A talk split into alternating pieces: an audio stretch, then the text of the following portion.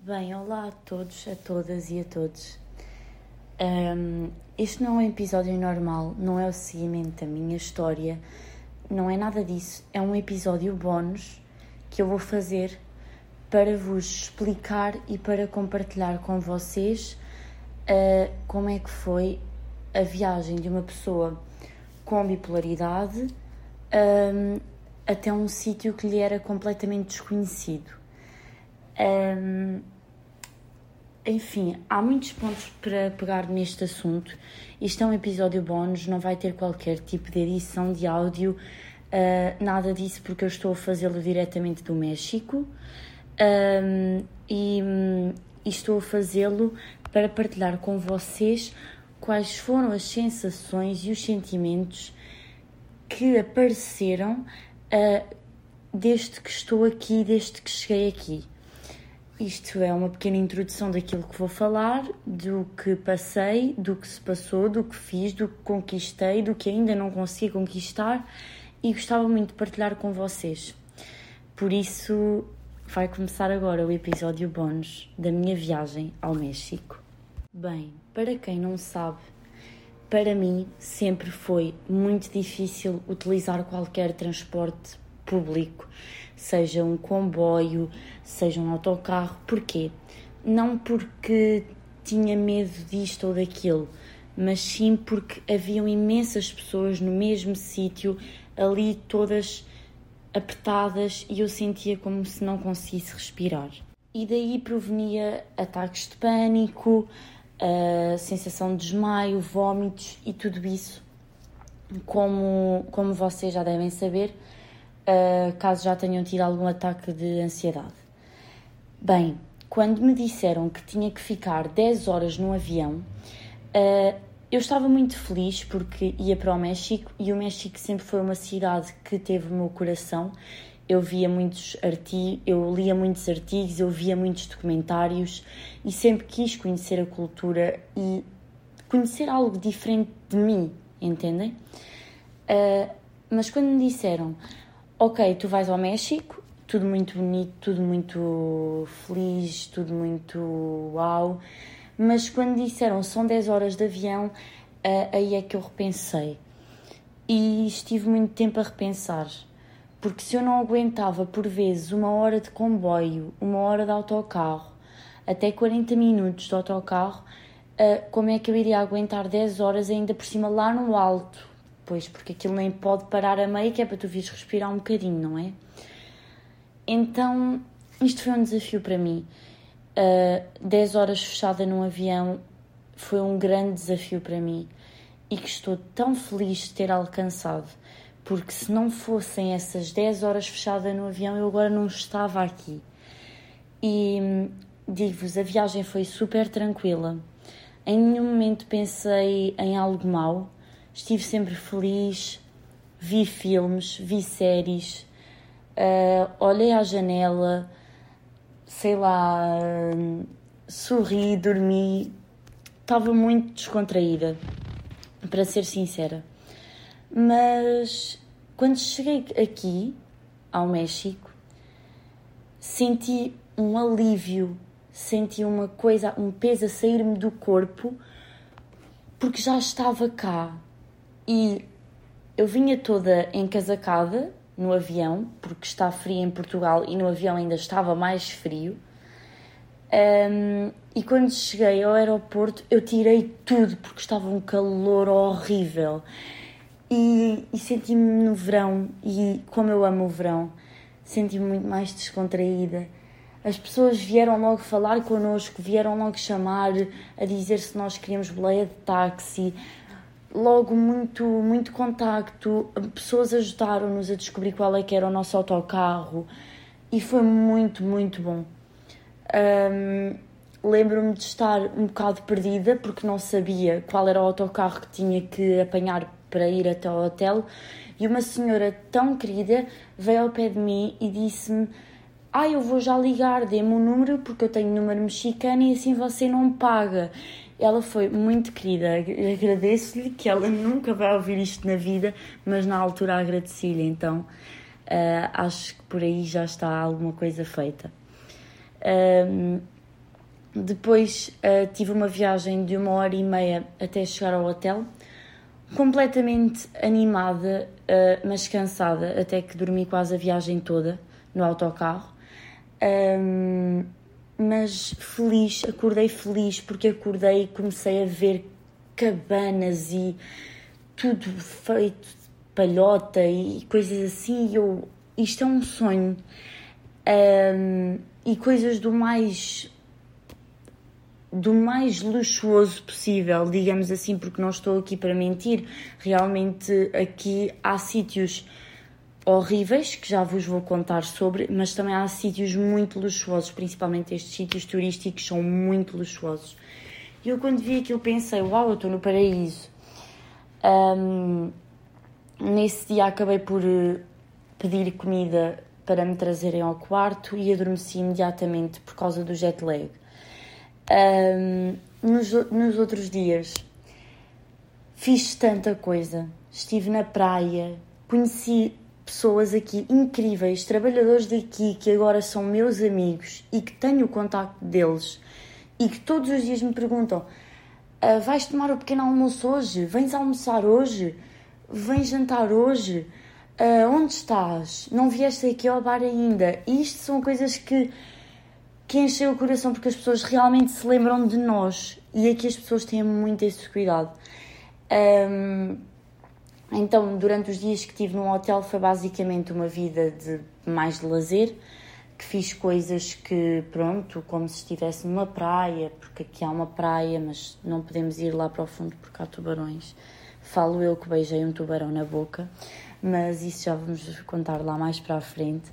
Mas fiz aqui uma. Senti-me uma rainha, digo-vos sinceramente. As pessoas eram todas muito simpáticas, mas eram simpáticas para toda a gente. Nunca se esqueciam do vosso nome. Nunca se, se vocês por acaso uh, tivessem uma conversa mais longa com uma pessoa uh, e dissessem, olha, vamos trocar o contacto, uh, neste caso eles usam muito o Facebook aqui, ou então dás-me o teu Facebook, um, que é para, para irmos falando. E sempre que eu não aparecia, por exemplo, nas, naquelas partes de entretenimento, uh, que é os karaokes, os zumbas, aulas de bachata, aulas de merengue, eles mandavam logo mensagens a dizer porque é que não vieste? E não sei o que isto realmente uh, parece que estamos diante de uma família. Um, depois, uh, eu queria, era um dos meus sonhos, eu não queria apenas estar aqui no hotel, eu queria conhecer a realidade do México uh, e fomos a uma, a uma ilha e eu lá conheci completamente a realidade, as casas, muitas delas por construir, muitas delas que ficaram a metade da construção porque as pessoas não tiveram dinheiro para pagar mais. Uh, eu quis gravar uma conversa que tive com um senhor no entanto, ele não me deu autorização para gravar, mas disse que eu poderia contar a história dele em anónimo, uh, que também vou contar lá mais para a frente. Uh, mas vi toda a pobreza, toda a miséria mexicana que existe e que não é só vou para um hotel, uma zona turística e estou muito bem e o México é lindo e brutal. Eu vi a beleza do México, a verdadeira beleza do México, através dos olhares das pessoas, do povo. As pessoas ali naquela casa que não tinha uma parede, mas dava para ver as camas e a cozinha de lá dentro. As pessoas que, em vez de pintarem as casas, uh, faziam desenhos nas paredes. Um, as pessoas que sorriam para mim um, e que diziam Uh, queres comprar uma pulseira uma coisa assim? Estão a perceber? E estavam à porta de casa a fazer o negócio. E eu falei com muita gente, não, não me lembro agora nem de metade das conversas que tive, mas lembro-me que havia muitos negócios em que as pessoas nem saíam da porta de casa, porque a porta de casa era logo perto da estrada e era onde as pessoas, os turistas, quem parecesse turista, porque eu fui a uma ilha muito pequenina que toda a gente se conhece lá. Um, tu toda a cara desconhecida que aparecesse lá, elas diziam: Não, quer comprar, quer comprar. Eu faço desconto e coisas assim. É muito engraçado como elas dizem logo que fazem desconto. Por exemplo, a mim, uma senhora disse-me que me faziam um desconto porque eu tinha os olhos bonitos. Arranjam assim estratégias. Se calhar nem fazem desconto, mas é muito engraçado de ouvir. Um, e agora vou, vou chegar à parte em que eu aluguei um táxi para poder percorrer a ilha e fazer atividades na ilha. E o senhor do táxi contou-me a realidade da vida dele. Uh, aquele senhor é habitante daquela ilha, um, pronto, e contou-me que fumava muito, bebia muito, uh, estava completamente enterrado nas drogas, um, do mais pesado possível, porque pronto, nós já sabemos como é que é o México e a reputação que tem. Uh, e esse senhor contou uma história dele que tinha uma família e que viviam muito mal, porque, pronto, era só ele uh, a sustentar uh, a família, porque a, a ex-esposa dele não tinha emprego. Um, e realmente ele contou-me que viviam mesmo muito mal, mas que ele gastava o dinheiro todo que ganhava porque ele trabalhava como transportador de cerveja. O dinheiro todo que ganhava gastava nas drogas e aí ele estragou completamente a sua família. A senhora acabou por deixá-lo uh, e ele não sabe onde é que estão os filhos e acabou, acabaram por se ir embora. E, e ele neste momento não sabe nada do paradeiro dos filhos nem nada. Ele disse-me uma coisa que, apesar de eu não acreditar em Deus, ele disse-me que deixou a droga com muita reza, que ia a grupos de reza e que rezava muito para deixar a droga. Uh, e lá apaixonou-se por uma mulher que também estava a deixar uh, certos vícios. E aí criaram uma família. E tão bonito que é isto tudo, eu vendo isto, eu se me perguntassem a mim se eu ia deixar algum vício meu ou iria conseguir deixar algum vício meu que eu tenha, seja qual o vício for, rezando, eu iria vos dizer isso é completamente impossível. Eu sou incapaz disso porque porque é que uma simples reza me vai deixar de ter um vício. Mas é engraçado que o Senhor dizia aquilo com tanta, tanta vontade e tanta força, tanta garra, e dizia: A oração salvou-me, a oração salvou-me. E eu ficava: Uau, como é que as pessoas podem ser tão diferentes? Nós vivemos no mesmo planeta, mas há crenças tão diferentes, há coisas tão diferentes. Um, eles têm muito hábito também de, de agradecer muito, um, de Imaginem sempre que eu ia a algum sítio e eu abria a porta do carro e não era o senhor, o senhor dizia: Não abras a porta do carro porque sou eu que abro a porta à senhora. Um, ou seja, eu não podia abrir a porta do carro, era ele que tinha de abrir a porta do carro. Aqui também um, as pessoas são muito dizer olá uh, quando passamos por elas, toda a gente diz olá e é visto como falta de educação não dizer olá de volta eu disse sempre olá, ou seja, não fiz má figura. Eu até dizia por vezes, antes das pessoas me dizerem, já eu tinha dito.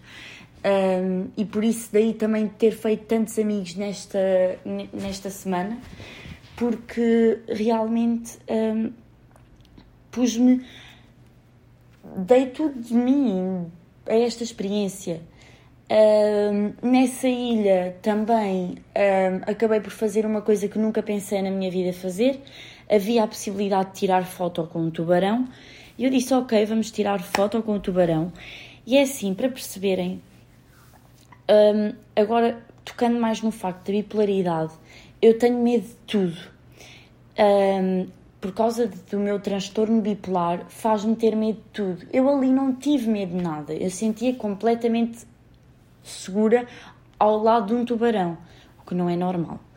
Um, e eu só desci as escadas, olhei para o senhor, o senhor disse-me que eu podia dar-lhe festinhas.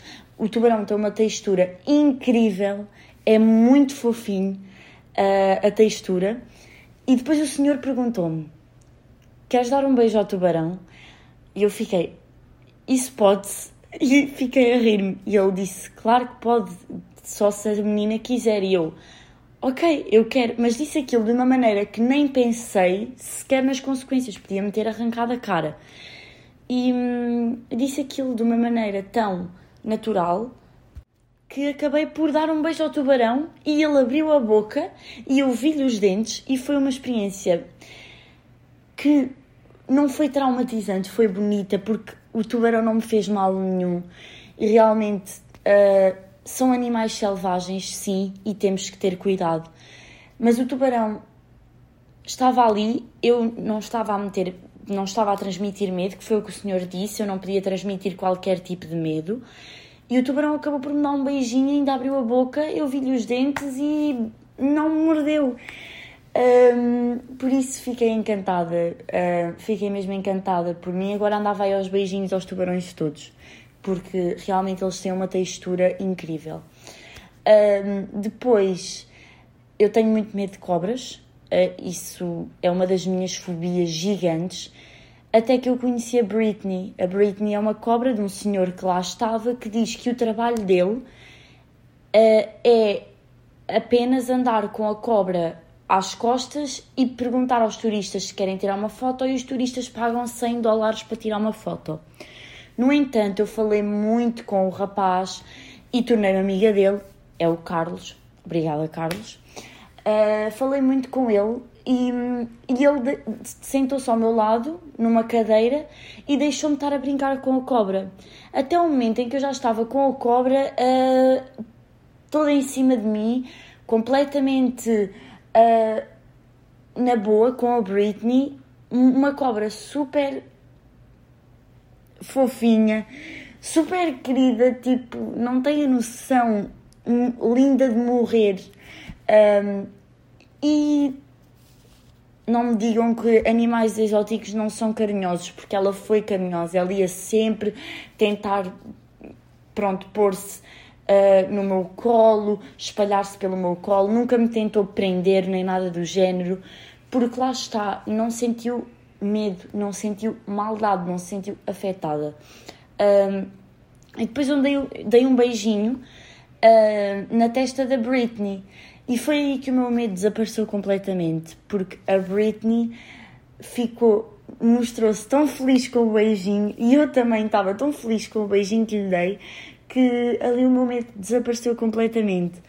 Um, e, e, pode parecer que não, mas para mim isto foi uma das minhas maiores vitórias, tanto beijar o tubarão, como beijar a Britney, como tirar uma foto com o Pedro Pascal no aeroporto, esqueci-me de mencionar isso. Isso, isso é a grande, a grande notícia. E, hum, e acima de tudo, eu cantei karaoke. Nunca na minha vida eu ia cantar karaoke para quem quer que seja. Eu canto no banho unicamente. E eu cantei à frente de montes de pessoas que estão aqui hum, no mesmo resort. E, hum, e as pessoas aplaudiram-me e as pessoas, eu podia estar a cantar bem mal, mas as pessoas aplaudiram-me e eu fiquei tão feliz. Isto, na vida de uma pessoa com bipolaridade, é mais que uma conquista.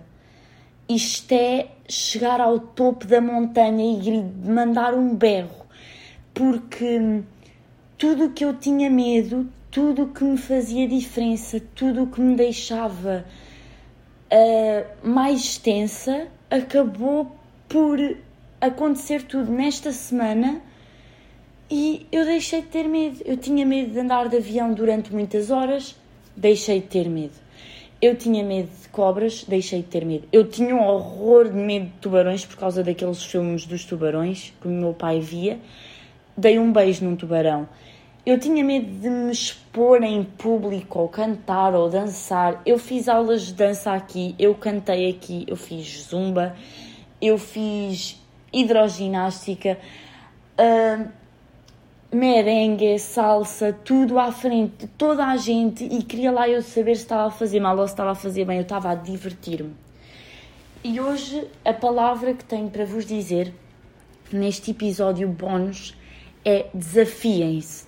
Desafiem-se porque vocês são capazes de tudo. Vocês se acreditarem e se quiserem mesmo realizar uma coisa, vocês são capazes. Porque nada no mundo é impossível para ti que és bipolar ou para ti que tens outra condição ou para ti que não tens absolutamente nada, mas também tens os teus medos. E hoje, na vida de um bipolar, eu, uh, eu posso dizer que me, que me superei a diversos níveis. E às vezes não é só no dia a dia, no nosso dia a dia do cotidiano, que é tudo muito trabalhar. No meu caso é trabalhar, casa, trabalhar, casa, responsabilidades uh, em casa, responsabilidades no trabalho, uh, fazer compras, pagar certas despesas. Tudo isso não é só isso que, que importa aqui. Uh, também importa nos desafiarmos noutras coisas. Não tenham medo de se desafiarem, não se metam só num caminho. Ah, porque eu trabalho e não tenho tempo para mais nada. Isso é mentira. Uh, eu comecei a trabalhar e tenho tempo para tudo se souber gerir o meu tempo. Se souber que naquele dia eu tenho que estar lá, mas ainda não é aquele dia nem é aquela hora, então posso fazer outra coisa. E hum, aproveitem. Eu era uma pessoa que dormia muito porque me isolava. Também um dos grandes sintomas, entre aspas, da bipolaridade um, é isolar-se, é isolar-se no sono. Um, e eu agora digo, uau, porque é que eu tenho que dormir? Porque há tanta coisa para ver e eu perco para aí umas 8 horas a dormir do dia. Mas mas é mesmo para vos dizer, para acabar aqui com um episódio bónus, que vocês têm que superar todos os dias. Vocês têm que ter força e dizer: o que é isto? Isto é fácil, eu consigo. E aí vocês vão ver que realmente vocês conseguem. Vocês não são a Joana, vocês têm outros problemas, mas vocês conseguem porque a Joana também conseguiu, a outra pessoa também conseguiu e toda a gente consegue. Um, agora queria deixar-vos aqui uh, um enorme agradecimento por terem assistido ao meu podcast até agora. Uh, eu não, não, não tenho expectativas assim muito altas de público, mas eu tento ajudar ao máximo eu estou a fazer uma coisa sem lucro uh, para ajudar as pessoas e, e isso não importa. O que importa é mesmo mostrar-vos que eu estou aqui e agora este episódio bónus que eu poderia nem ter feito fiz para vos mostrar que vocês conseguem ir a todo lado. Se têm medo de viajar, não tenham. Se têm medo de tirar os pés da cama, levantarem-se e irem respirar à varanda, não tenham. Se têm medo de sair para ir ao, ao vosso trabalho, à vossa universidade, à vossa escola, não tenham. Superem-se todos os dias. Se precisarem do vosso tempo, tenham o vosso tempo. Toda a gente precisa do seu tempo. Não é por ser bipolar, não é por uh, ter qualquer outro diagnóstico psicológico, mas sim porque toda a gente precisa do seu tempo e vocês, algum dia na vossa vida, vão precisar do vosso tempo e não vão querer sair. Ok, fiquem em casa, façam alguma atividade de lazer em casa, não é preciso ser uma coisa uau, mas alguma coisa assim de lazer uh, em casa e. E divirtam-se, divirtam-se à vossa maneira, aproveitem as coisas à vossa maneira e, e sejam felizes acima de tudo. Uh, e façam como a Joana: tirem os pés da cama, viajem para o México e vejam o que vos espera, porque são coisas lindas e aconselho toda a gente a vir visitar. Realmente, México é, uma, é um país que me está no coração, uh, tem toda uma cultura que, que está agora presente em mim, que eu conheço, e, e façam isso, viajem muito viagem porque viajar é bom e vocês conhecem outras pessoas e é muito bom. Até mesmo viajarem dentro do vosso país é bonito e é bom porque vocês acabam por conhecer muita gente e sem dúvida isso é fantástico. Uh, fantástico porque há pessoas que têm maneiras de pensar diferentes da vossa, fantástico porque vocês podem partilhar as vossas histórias, fantástico porque uma pessoa partilhou uma história comigo, eu partilhei a minha história com essa pessoa e somos amigos agora e eu posso nunca mais ver a pessoa, mas aquela pessoa sabe da minha história e eu sei da história da pessoa. Viajem, façam amigos, uh, sejam felizes e obrigada por ouvirem o meu episódio bónus. E espero que esteja tudo bem com vocês. Uh, e para os meus ouvintes, um grande beijinho e um abraço cheio de amor, uh, porque sem vocês nada disto era possível. Obrigada.